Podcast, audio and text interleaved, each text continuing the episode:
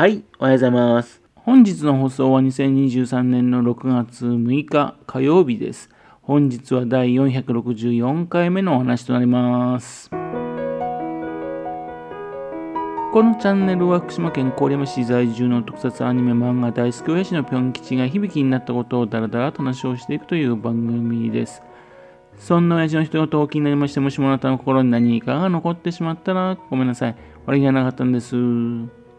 不幸にこの番組に興味持ってしまったら、ぜひ今後もごひいきのほどよろしくお願いいたします。昨日はですね、あの郡山市在住のね、児童文学作家の吉田桃子さん。吉田桃子さんの本を読んでいたんですよ。ラブリー、もじゃ、バカみたいと言われてもいいよの3巻、ね、の計5冊ですね。全部講談社から出していた本です。全部面白かったですね。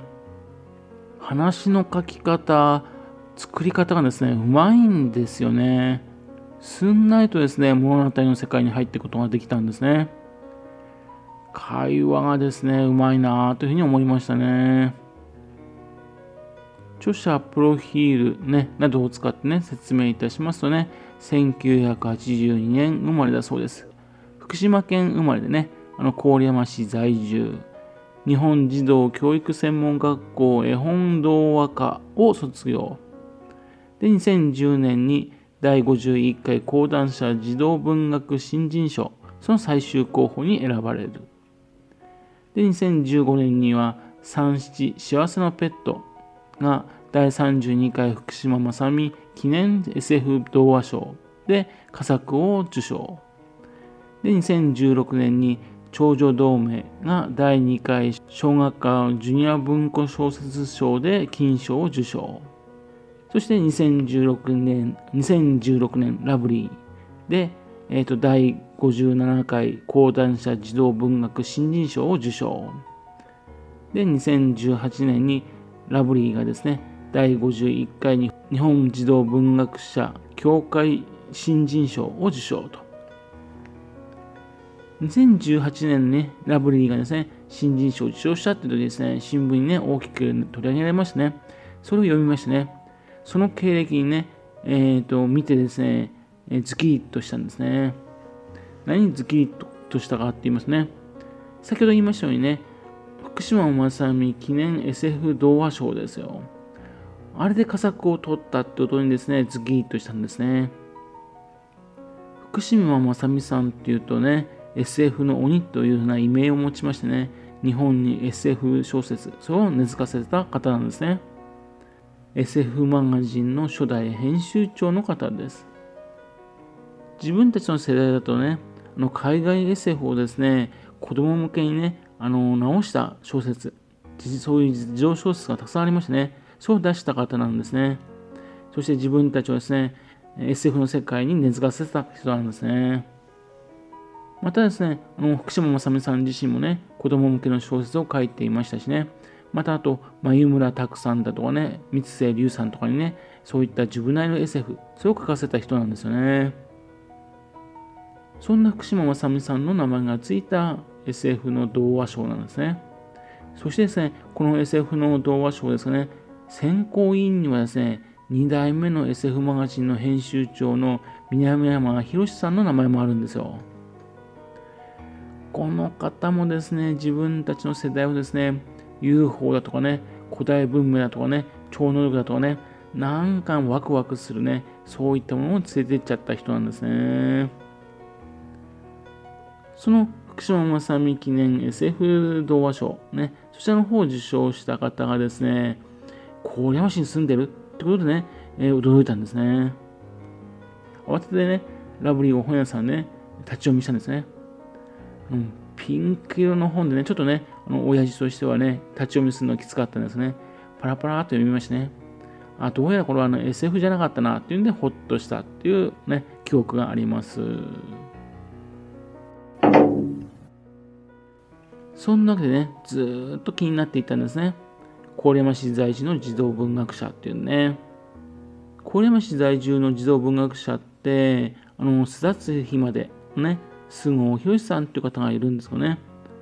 菅生さん、吉田さんの他にもね、児童文学をやってる方ってね、郡山市にいらっしゃるんでしょうかね。今回読んでみようと思ったのはですね、ラブリーを読んだ時ですね、そのちらりとして登場したあの舞台、ね、その街、そこのところにですね、駅前にアーケードが400メートルぐらいあるみたいな描写がありましてね、どことなくですね、郡山市にいたような描写があったなっていうのが記憶にあったんですよ。それで、作者が意識して書いたわけじゃなくてもね、もしかしてですね、作品の中にね、郡山市らしいところがな出てるんじゃないかなというふうに気になったんですね。郡山市在住ですからね、郡山という地名はなくてもですね、それらしいところはないのかなというふうに思ったんですね。結果から言いますとね、えっ、ー、と、予想を完全に裏切られましてね、あの具体的な描写ってそういうのは全然ないですね。第6中学校ってね、6中とか、そういうのはちらっと名前とは出てきますけどね。またと、電車に乗ってね、2時間かけてね、海水浴場に着いた、みたいな表現はありますけども、ちょっとね、郡山市って断定できるような、そういうようなシーンはなかったですね。ちょっと残念です。ラブリー、モジャはですね、あのー、この2つはですね、郡山市のような、ね大都会ではなくてね、地方の都市みたいなところですね。で、バカみたいって言ってもいいよはですね、あの県内だとですね、船引町、三春町、そのようなイメージでしょうかね。ラブリーっていう作品はですね、人の見た目についてあれこれ考える中学生男子、その話なんですね。ブスと可愛いってことについてですね、えー、いろいろ考えましてね、自分の中にもね、そういったものを考えるところ、そういうのをことに気づいてしまうという話なんですね。あった、あった、そういうことあったな、自分もなったなって感じね、思い返しましたね。だけども自分ですね、あんまりそういった人の見た目とかね、それを気にしないタイプなんでね、あんまりこう、そういう部分は共感しなかったんですが、あの主人公はね、映画制作がね、趣味っていう人なんですけども、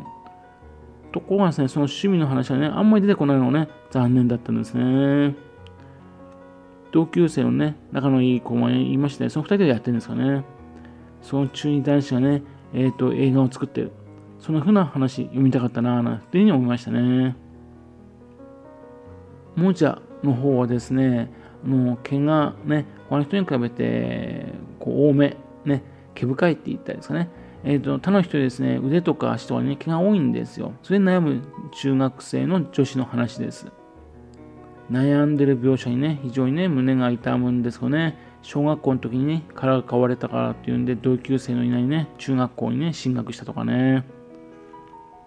でもですね、これまた自分がね、あんまり格好なんかどうでもいい人なんでね、この話にね、どこまで共感できてるのかなっていうふうな自信がないんですね。もしかしたらこれすんごく女子にはね、刺さる話じゃないかなというふうに思いました。